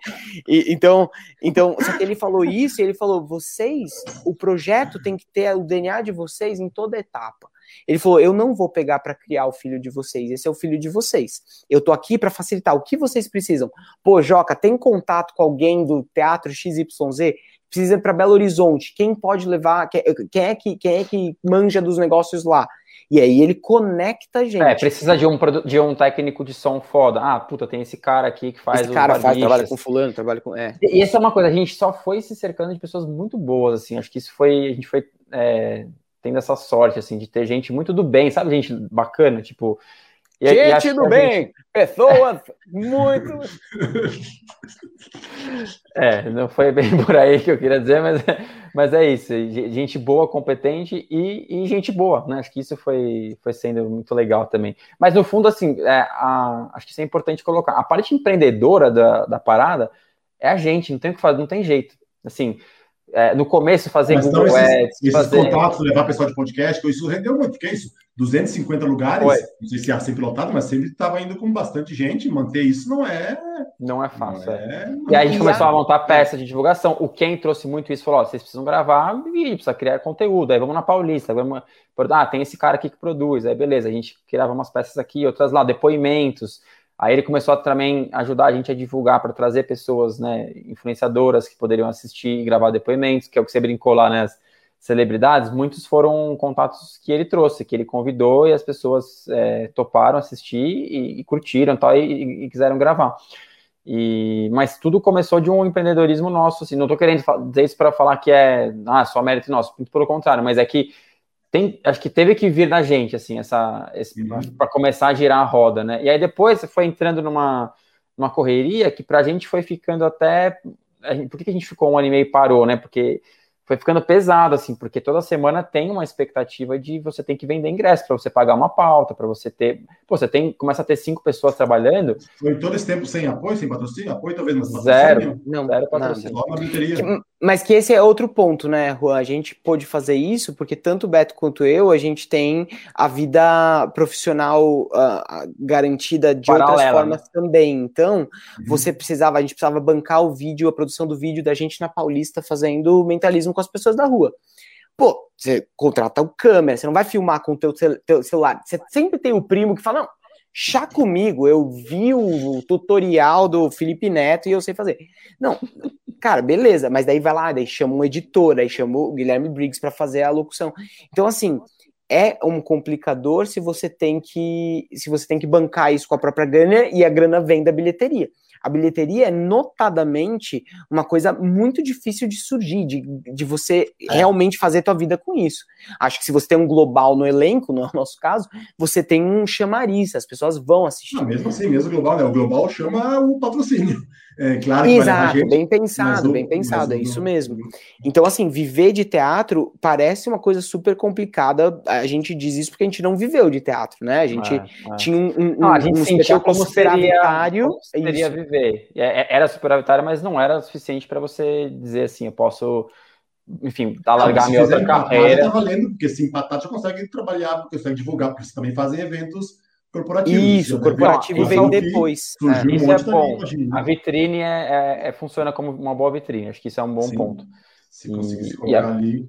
É, se a gente fosse mais inteligente desde o início, a gente teria feito isso antes, porque a gente começou a divulgar o corporativo mais para o final. E, na e última é uma... temporada lá, na última vez que a gente foi. Que a gente terminava e falava assim, ah, você trabalha, pô, gente, obrigado por terem vindo, não sei o quê. Pô, agora a gente podia, se vocês trabalham numa empresa que vocês acham que era legal esses conteúdos que a gente trabalhou, leva a gente para sua empresa, fala com o teu chefe, então, né, esse tipo de coisa. Meu, Juan, a gente começou a falar isso, semana seguinte começou a ter convite. Então, e antes falar. não tinha tido convite antes, nenhum. Precisa, isso que eu falar, né? Precisa falar, as pessoas não fazem esse link, né? Essa coisa que a gente sente aquilo. mal, da coisa, ó, dá o like no canal, não sei o quê. Porra, é, é um jeito de você mobilizar a pessoa que nem sabe que é uma possibilidade. Então, isso foi uma coisa que a gente demorou muito para fazer e a nossa vida mudou muito desde que a gente começou a fazer o corporativo. Muito. Inclusive, se você está assistindo essa live agora, depois, enfim, oh, arroba inconscientemente. Curte a gente segue lá. lá. Mas eu acho que é bem por aí. A, a vida Você trabalha muito. numa empresa? Isso, a gente falava, a sua empresa é legal, leva a gente para lá, a sua empresa é uma bosta. Pô, leva a gente lá, a gente melhora o clima da... e, que, e com o mesmo tom, a gente não é que mudava e virava propaganda, né? A gente tentava fazer isso. Isso, mas a gente teve que fazer cartão e tal mesmo. E acho que mudou muito, porque aí, quando a gente começou a trabalhar no corporativo, o inconscientemente virou uma empresa e é uma é. empresa viável financeiramente. Então, isso mudou financeiramente, inclusive o nome, nome do nosso próximo show. A gente vai fazer. só fez Não é, dinheiro. mas é o nome do nosso grupo com a nossa contadora no WhatsApp. Pior que é mesmo. Financeiramente. É, mas isso, isso é uma outra coisa. Tem, que... tem uma meta, qual é o objetivo? Ter quantas variações de com sufixo mente na. Curiosamente, misteriosamente. Qual é o filme preferido? Qual o filme preferido das filhas de vocês? Uh, divertidamente? Olha isso aí, criança. Não quero mais, papai. Não, não você mais. ama. Fala de psicologia. Mas é, é, é, essa foi outra, outra sacada. Foi sair dos palcos do, do lado só artístico. De novo, só não no sentido de diminuir, mas né, uma, uma um tipo de, de apresentação exclusiva e começar a abrir para o corporativo. E aí no corporativo são outros dons que você precisa ter e dom não como talento inato, mas assim, você precisa saber conversar com o cliente diferente do que você conversa com o público que veio te assistir no teatro espontaneamente. Que é hum. o nome do terceiro a peça que a gente vai fazer. vai ficar. Agora já é. Tá, a hora que tá quase acabando, senão a gente ia ficar tá nesse assim. Nossa. Mas, ó, é, assim, é um... indefinidamente. Tadã, boa, quarto filme. e é, mas é imprevisível. A gente está agora montando um texto para voltar ano que vem em cartaz. Assim, dá, é, um, é, um, é imprevisível. Não dá para saber se você vai botar o negócio no ar e vai continuar, vai, ser, vai ter a mesma receptividade que teve, se vai ter público, se não vai. Pode ser que tenha zero, pode ser que tenha mais. Não dá para saber é, realmente é uma aposta muito difícil. Até no teatro. final, né, Beto? A gente ia. É, isso que o Beto falou, o estresse começou a ser grande, porque chegava às vezes sexta-feira, que a gente estava acostumado com ter meia casa vendida lá no Vira da Lata, que era bastante público, e de uhum. repente tinha sextas-feiras que era assim, dois ingressos vendidos. E aí eu tinha pesadelos, de, literalmente pesadelos, de acordar no meio da noite e falar assim: gente, como é que eu vou fazer um show com duas, dois voluntários? Quem aplaude enquanto o outro tá fazendo o negócio no palco? E aí a gente começou a entrar em contato. O que é Vivo Valoriza? Como é que você disponibiliza seu ingresso para ser comprado preço mais barato ou de graça? E, e aí você começa a entender de um outro, de um outro ramo, porque é uma necessidade, inclusive, pro espetáculo. Se a casa tá vazia, não tem aplauso, não tem riso. E às vezes, puta, isso muda a pessoa sai de lá diferente. Você precisa de uma pessoa da claque, tia Maroca, rachando o bico. É o bigode do Michael Lamar. Ele mesmo, lembra o bigode? Tinha um cara do bigoda, que certamente era claque, né? Todo mundo lá do Michael Amar. Tudo que o Michael Amar fazia, ele fazia assim. Ah! e eu e o Beto, a gente, nosso sonho era ter o Michael o bigoda. O, o bigode na primeira fileira. É o John. O John. Tinha o David depois. Esse é o cara mágico. E, e tinha também, e outra pessoa que a gente queria na primeira fileira era uma, uma moça do Gregory Wilson, lembra, Beto? Nossa, que mulher bonita, caraca! Sim. Eu achava aquela menina muito linda. Sim. Ah, essa, essa não me é, é, não me é meu cor. É, deixa eu ver se dá tempo de puxar esse assunto. É rapidinho, só para a gente finalizar. Foi, rendeu? Eu sempre fico nessa dúvida. Eu sempre falo, cara, se eu vou falar 15 minutos, não vou ter mais o que perguntar e falar, vai acabar. Quando eu vejo, está 3 horas. Essa é a vantagem de ter dupla. Caramba. É. É, é, uma coisa em, foi bem na época que eu tava. Eu, eu trouxe aqui já o pessoal que está assistindo a live, é, é, assistiu as lives que eu fiz, as, as, que eu fico falando bobagem aqui sozinho. E uma, eu tinha feito uma postagem, até o Beto veio falar, né? É, porque a gente tinha conversado disso, né? Que é uma coisa que, que no mentalismo eu acho que é muito importante, em toda toda mágica, acho que o mentalismo é mais gritante a necessidade, e eu vejo que vocês fazem muito bem isso, que é a questão do. O Darren Brown fala isso, das pessoas verem o processo, né? né? Ah, vou atualmente que você está pensando? Ah, pensando em João e acabou. Poderia ser isso, porque já fez o pique e acabou. E vocês fazem muito isso, né? Se tem uma premissa, se o processo é que eu estou lendo, que eu estou influenciando, vocês é, fazem todo o que seria necessário se fosse real, né? Tem que ter essa é verossimilhança, né? né? É, é o pseudométodo. E, mas levam a sério, né? Então, se vai, se vai fazer, é, tipo, o último que vocês fazem lá da, da, da show virtual de vocês, né? O da, o da em reação em cadeia, né? Tipo, é, tem seis minutos que não tem nada a ver com método, não tem nada a ver com nada, mas é, a premissa, né? Pra, é para plantar a premissa e isso, pessoal. E eu vejo que isso muitas vezes a gente esquece, né? Principalmente fundamentalismo, acho que é, é, fundamental. Vocês têm a preocupação com isso, né? Ainda mais no caso de vocês, né? Que vocês estão falando de assunto que é beleza, se é pelo. Ah, é o é. mágico, mostrar coisa misteriosa, ok. O cara tem o um efeito só. E, mas vocês sempre trazem um assunto, né? Então não tem como fugir atrás de vocês. Você sabe que acho que isso aí é, é, Acho que tem duas coisas aí. Uma que tem que ter uma cara de pau, né? Porque a gente. Você dá até um pouco de vergonha, assim. Você, dá, você fala, puta bicho, até.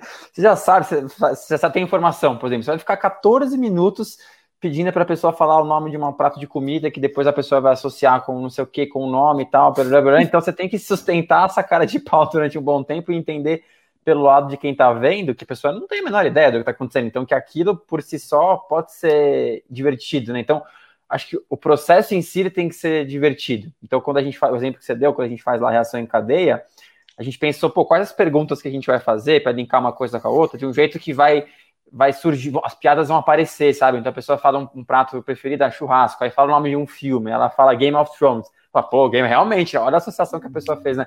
Game of Thrones, você pensou naquele casamento lá, né? Que não sei o quê, tá? Então você, o dragão, você vai criando. Né? É. Exato. Então o processo em si, ele já é entretenimento. Acho que isso é uma coisa. É que... isso, não. É, a, importância é isso, né? Não é só também, que do jeito que eu falo, pode ah, não, colocar e fica durante meia hora, foi uma coisa chata. Sim, só de não, não, claro, ser, claro. É, tem uma, eu fiz, é, eu falei que o pessoal, mas como falo para vocês, eu fiz uma, não sei se vocês já ouviram falar no Slava Snow Show, é um show de clown que, para ser mágico e adora fazer neve, deve sair lá chorando em posição fetal, porque tem uma tempestade de neve no final, assim, um gigante, assim. É, tu, realmente, tá dentro do nevasco, assim, mano, absurdo. Legal. É um show de clown muito, assim, bem conceituado, bem famoso. E o Derek Scott, que é um clown foda, ele é um dos protagonistas, vão revezando. Ele tava, ele teve esse show, né, pelo Brasil, e ele foi lá em Porto Alegre também, e ele fez um, uma oficina para mágicos aqui em São Paulo. Acho que em São Paulo, acho que o Alejandro, o Alejandro participou. Sei que o Alejandro né, teve contato com ele e estava indo em Porto Alegre e me avisou, né? Ó, oh, quero organizar aí. E aí fiz lá. E aí, então a gente fez lá uma oficina para os mágicos, né? E para outros que quisessem ir. E aí ele falava esse momento, né? Falou: o problema de vocês, vocês os mágicos, né? É que vocês têm um final. Então vocês não se preocupam. Então, eu não tenho final como Glau. Então eu tenho que ser interessante cada Olha, segundo, cada instante tem que ser interessante. Muito não tenho bom. um lugar para me. Ó, tá no final o que eu tenho é 10 minutos para ser interessante. Então, vocês, às vezes, ele fala isso, vocês ficam, vocês, nós mágicos, né? Às vezes é, precisa pelo método, não pela apresentação, precisa ter um processo pelo método, a gente faz só porque é obrigado, mas sem botar nada de interessante ali. Nossa, e, faz total porque, sentido. Porque a gente sabe que no final a gente vai ter o taran e vai estar tá salvo, né? Então é. Que ótimo, mas e que o Tanan ele pode ser mais impressionante até porque a gente gostava de fazer, principalmente no começo, a gente perguntava qual foi o experimento que você mais gostou. A gente perguntava para as pessoas na saída, as pessoas ficavam para cumprimentar a gente, para falar com a gente, e a gente falava qual foi o que você mais gostou. E a gente tinha a impressão que a gente sabia qual era o melhor. E, e a gente tinha respostas diferentes para várias pessoas, porque às vezes a forma com que você conduziu até chegar no Taran era interessante porque para aquela pessoa aquilo era impressionante, aquilo era legal, não só o Tanã. Então, às vezes a gente tem a impressão que. Sim, que... ressoar diferente em pessoas diferentes, né? Isso, e que, e que você pode. E que você pode. Né, eu sempre penso, tem o, tem o guitarrista da banda de rock e tem o guitarrista para os guitarristas, que é o guitarrista que ele quer chegar no solo e ele fica solando 10 minutos e versus o guitarrista que compõe para música. E, de novo, tem é, eu e o Beto, a gente toca guitarra também, a gente gosta dos dois tipos de coisa. Mas a gente tem que saber, para alcançar um público maior, o teu foco não é o solo de guitarra, é o refrão, entendeu? É, é, é o que todo mundo vai cantar junto com o isqueiro na mão. Então, sabendo disso, entenda o que faz o teu público querer mais. E o público, não, às vezes, não quer saltana, ele quer sentir parte da ação. Você vai ler um baita sinopse de um filme, o filme parece estúpido, entendeu? Você vai ler o, o poderoso chefão, ah, um antigo chefe da máfia, acaba tendo a família em grandes perigos, não sei o quê, na sessão da tarde de hoje. Grande porcaria. O que, é como, isso, é, é, como você, é como você conta a história, mais do que co, claro. como ela começou e como ah, ela isso. terminou. Sim, sim, é. isso. É, o Colin Cloud faz uma, um, uma aparição no, em um programa de rádio, nem sei qual é mais que ele participou, que eu achei que, que é bem simbólico do que você falou, porque ele faz algum pré-show, não sei que, que, que método, mas algum pré-show, e ele fica acho que uns quatro ou cinco minutos fazendo via rádio, é, lendo o que a pessoa pensou, né? E aí você só ouvindo, você consegue acompanhar o processo. Então ele vai narrando, ele fala, agora, agora presta atenção no, no para onde a pessoa está olhando, ah, agora eu vou falar a letra do alfabeto, você percebeu que ela olhou mais para lá do que para cá tal? E aí a pessoa consegue assistir e se colocar no lugar dele e pensar que ela poderia estar tá fazendo aquilo. Ela, isso. Que é uma coisa que eu e o Rafa a gente às vezes tenta, mas eu acho que a gente ainda não conseguiu fazer, por exemplo. A gente é muito ruim de fazer. Desculpa aí, Rafa, mas a, a gente é. Não, a gente é mesmo. A gente tem sido muito ruim de fazer revelações de pré-show, por exemplo. Ó, que a gente tem que trabalhar isso. E porque tem esse, se você acertar esse, esse caminho da pessoa sentir que ela poderia estar ali fazendo o que você está fazendo, sabe? Uhum, e, e, e, é, e, é, difícil, assim, não é uma coisa trivial, eu acho. Mas é importante. Sim. Claro. É. É. Pessoal, valeu, muito obrigado, obrigado pelo tempo. Eu já tive, nossa, ficamos um tempão aí por mim. Tá ótimo que mais valeu para não também. Foi super legal. Vocês. Eu curti, eu curti, espero que tenham curtido tanto, espero que o pessoal esteja, esteja vendo. Eu curti muito o papo. Posso colocar depois, posso usar depois, como não falamos, eu sempre falo que aqui é um grupo fechado, podemos falar de métodos, saiu as coisas, mas ninguém vai saber. Posso usar o podcast óbvio, depois, né? Óbvio, porque, tá, claro. Então, porque vale a pena mais gente escutar aqui. É, vai ficar aqui também, né? Quem tá aí, depois fala pro pessoal, mas também vai ficar no podcast lá, que aí tem um alcance.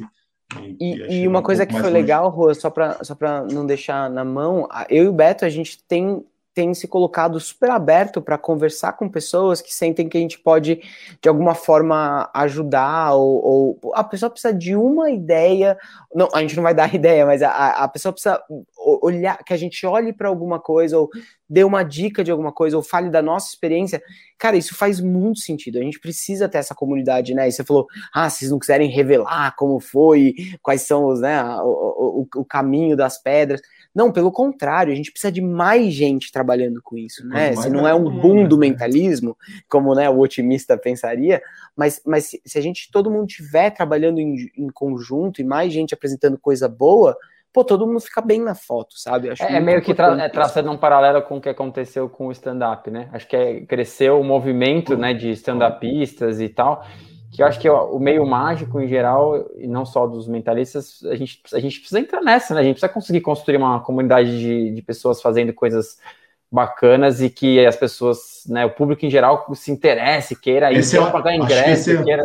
Acho que esse é um reflexo, agora eu vou dar uma de de psicólogo, mas é um reflexo desse negócio, daquele negócio de ser o cara que faz tudo e sozinho, mas aí eu acho que às vezes tem reflete nisso, né? E também se isola muito, né? E é eu para conseguir o meu trabalho e o, o, qualquer outro é meu concorrente e vai querer roubar meus, meu trabalho, então fica é. aquele negócio. É várias coisas, né? O negócio do segredo, essa, essa, essa ideia de segredo. Então, acho que várias coisas que vão botando essa. Cara, os nossos métodos são, assim, quem você assistiu, tipo, são, são de chorar, assim, de, é, é, a gente é, é, simples, é muito simples, né? Então, acho que quando entra nessa discussão de, de método, do, da essência do, do truque mesmo, do mentalismo, do, do truque, não, né? Do, enfim. Não fala é, truque que eu me é, Pois é. é a gente. Cachorro a gente chegou à conclusão que é, é, o, é o menos relevante para a gente, assim, é o, é o, que a gente mais resolve fácil, sabe? Mas enfim, então, estamos abertos. Valeu, pessoal. O pessoal que está vendo aí também, pode, quem viu e curtiu, avisa os amigos, depois vai ficar, né? Os, os sócios que eu falo sozinho que eu tiro, que depois sinto vergonha, mas quando eu chamo os outros, eu, eu, eu, Depois a gente faz uma sessão de terapia, assim que a gente desligar aqui. Assim, isso, vamos, é, vamos eu vou encerrar sobre isso. Vamos, vou, já botei aqui um sofá aqui, a gente vai deitar aqui, vou falar sobre minha mãe quando era pequena, que ela me dava atenção. Falou, pessoal. Valeu. Valeu, valeu, valeu. Tchau, tchau. Tchau, tchau, gente.